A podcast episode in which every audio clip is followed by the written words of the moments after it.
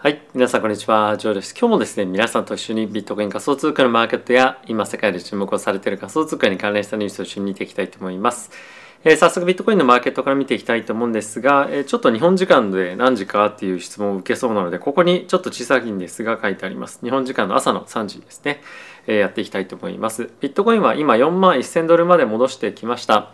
えー先日発表がありました CPI の数値が、まあ、予想の範囲内というところもあって、えー少しマーケットには安心感があったというような、えー形でした。まあ、一応こんな感じの、えーツイートも出ていたんですけれども、まあ、先日の CPI 発表がありまして、まあ、それが予想の範囲内だということもあって、えーマーケットでは少し、えーまあ、FED の今後の利上げに関して、まあ、織り込み具合が若干弱くなってきているというような形で、えー今こういったツイッターも出ています。でプラスこれに加えて、え今年のあの年末までの利上げに関しても、まあ、若干織り込みが、まあ、少し弱くなっているというような感じですかね。まあ、今大体9回利上げというところがメインになっているというのは、引き続き変わらないんですけれども、え先日までは10回利上げっていうところが6割以上織り込まれていたのが、まあ、今のところはもう5割以下までえ織り込み具合が下がってきているということもあるので少しマーケットは若干 CPI のまあ弱さというか予想定の範囲内というところであのまあなんていうんですかね少し安心感を持ってきているというような状況にあります。でまあこれをどう考えるかなんですけれどもちょっとまあ僕はあまりあのこの CPI が弱かったからというか予想通りだったからといってえまあ楽観視するっていうのはちょっと正直、まあ、どうかなとは思っています。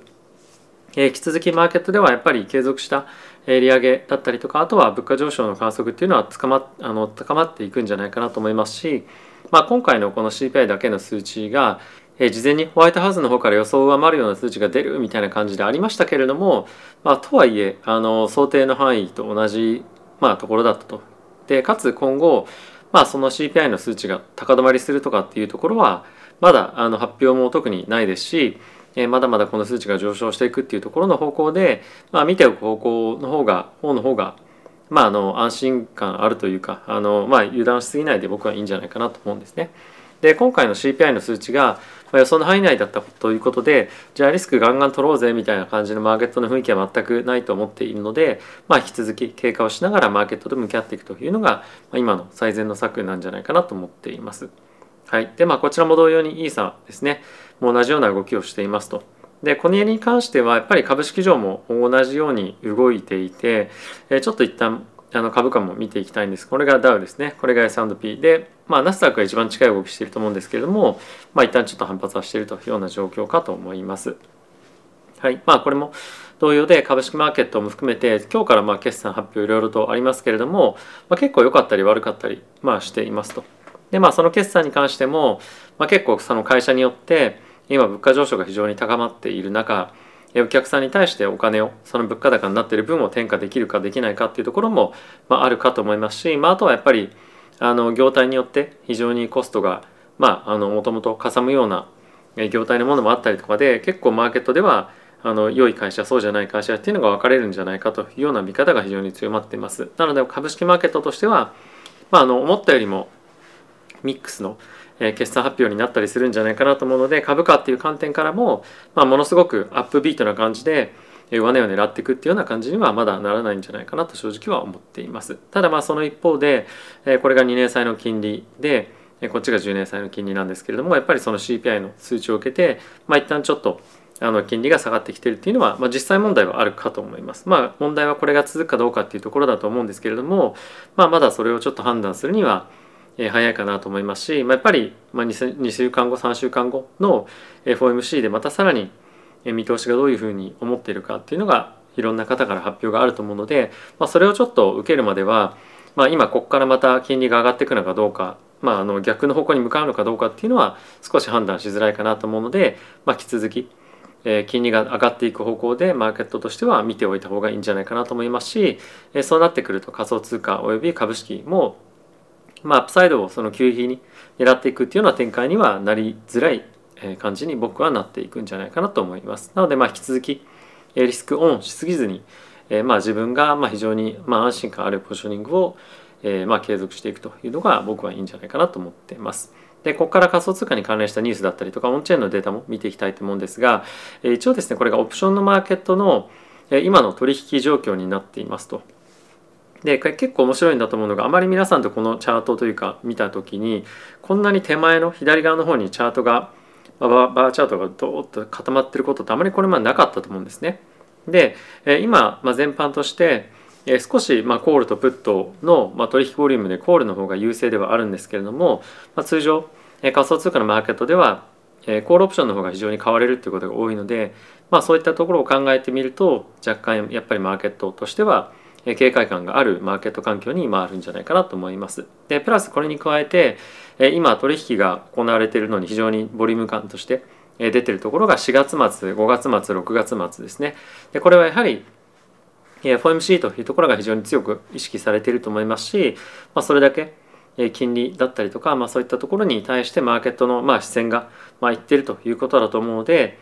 この12ヶ月3ヶ月ぐらいはボラティティが非常に高い期間が続くんではないかなと思うのでやっぱりあのさっきも言った通り少し気をつけておいた方がいいんじゃないかと僕は思っています。ではそれに加えてここ最近皆さんと一緒によく見るチャートだと思うんですけれども3ヶ月先の先物と現物のまあ、の差ですねこれベーシスっていうふうに言うんですけれども、まあ、これがここ1ヶ月間で最低水準ぐらいまで下がってきてますでこれが下がってくるっていうのはどういうことかっていうとやっぱり先物の方が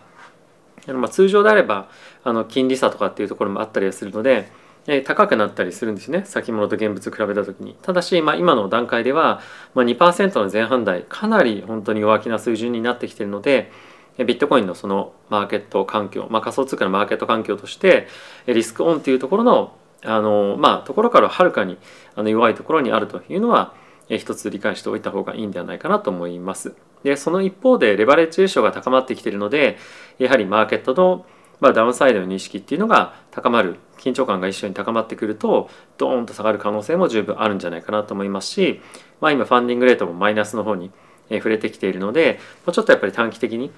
まだまだ下落方向への警戒感っていうのは持っておいた方がいいんではないかなと思っています。でまあその一方で継続的にではあるんですけれども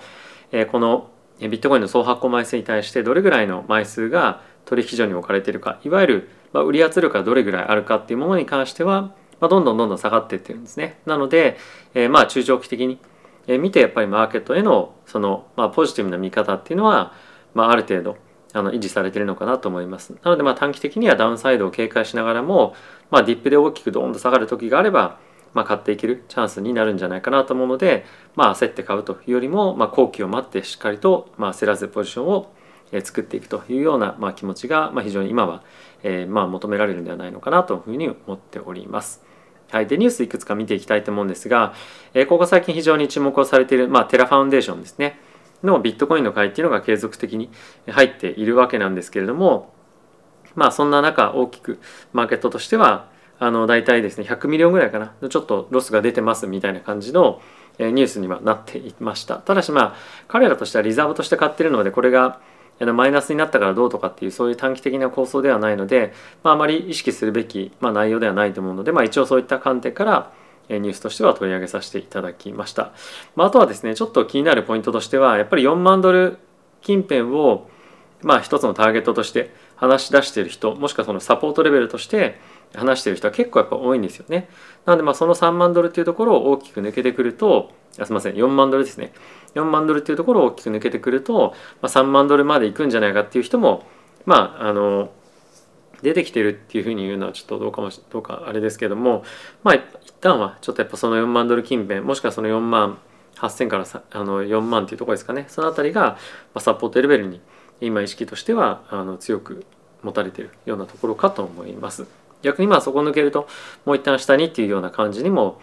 えー、まあ今先物先物の縦玉も非常に立ってることから、まあ、下がってくる可能性はあるかとは思う一方で、まあ、やっぱりいろんな記事見てると、えー、3万ドル台の中盤とか、まあ、そういったところではクジラも入ってくるっていうようなこともですね、まあ、入ってくるというか入ってきてるっていうような話もよく出てるので、まあ、そんなに大きくダウンサイドを例えば3万ドルまで下がるみたいな心配を、まあ、持っておく必要はないんじゃないかなと思うので、まあ到底ここまでは来ないだろうっていうのは例えば3万5千ドル近辺で、まあ、差し値入れとくとか、まあ、そういったのも結構いいのかなというふうには僕自身は思ったりはしています。はい、で続いてなんですけれども結構これ怖い話だなとも思ってたんですが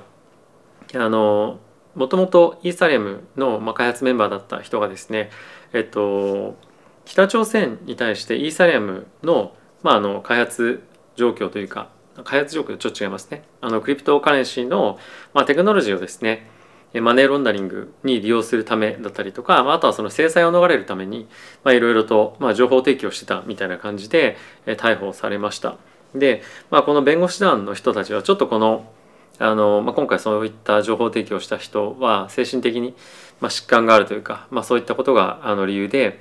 こういうふうにしてしまいましたみたいな感じであの、まあ、弁護しているわけなんですけれども、まあ、やっぱりその、まあ、サンクションというか、まあ、いろんなところで制裁を、まあ、受けている国だったりとかあとはやっぱりその何かしらあの新しい経済圏新しい自分たちの収入を作ろうとしている人たちは結構やっぱりブロックチェーンにあの頼るというかやっぱりそこに好機を見出しているっていうのはまあ、こういったところからも分かるのかなと思います。なのでやっぱアメリカとしてはというかあの世界的にやっぱりその戦争で使われたりもしくはその、まあ、戦争というか制裁か。制裁で使われたりとか、まあ、そういった悪用される、まあ、制裁っていうのは一つの国のあのなんていうのかな目的に対して反した国に対してやることなので、まあ、それが正義とは言わないんですけれどもあのやっぱり何かしら世界的なあの秩序を乱している人たちっていうのは結構どうしてもここに行きがちなので、まあ、何かしらやっぱこういったところへの、えーと、法整備だったりとか規制っていうのをしっかりしていかないと、えー、本当に仮想通貨が世界的にオープンになっていくっていうのはなかなかなりづらいんじゃないかなと思うので、まあ、こういったところの法整備というかあの、まあ、規制も、まあ、もろもろ重要にはなってくるんじゃないかと思います。ただしその一方でまやっぱりこれだけ仮想通貨があのまあロシアとかっていうところも含めて本当にいろいろ広がってるっていうのはそれだけやっぱりこのクリプトの世界が非常に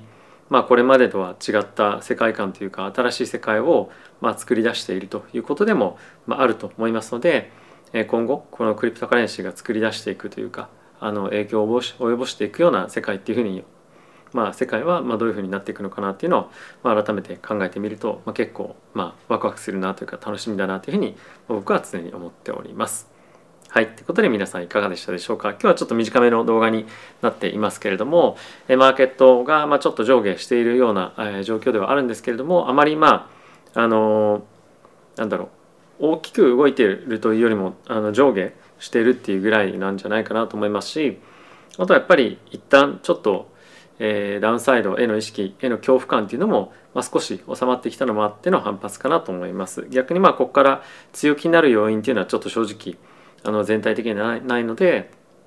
まあ、少し動きづらいマーケット環境っていうのは続くかと思うんですが、自分の、まあ、マーケットで、まあ、どういうふうに運用していくかっていう方針をしっかりと見つめ直すタイミングとしては、いいんじゃないかなと思いますし、まあ、こういったあまりそのマーケットが動いていない環境であればいろんな情報収集したりとか自分がまあ今後あの興味がある分野ってどこなんだろうっていうのをまあ考えてそこの分野に向けてあの情報収集したり勉強したりとか、まあ、そういったとこでもいいですし、まあ、あとは自分のあの趣味の時間とか家族の時間とか友人の時間に使うのもいいんではないかなと思ったりはしております。はい。ということで皆さん今日も動画ご視聴ありがとうございました。また次回の動画でお会いしましょう。さよなら。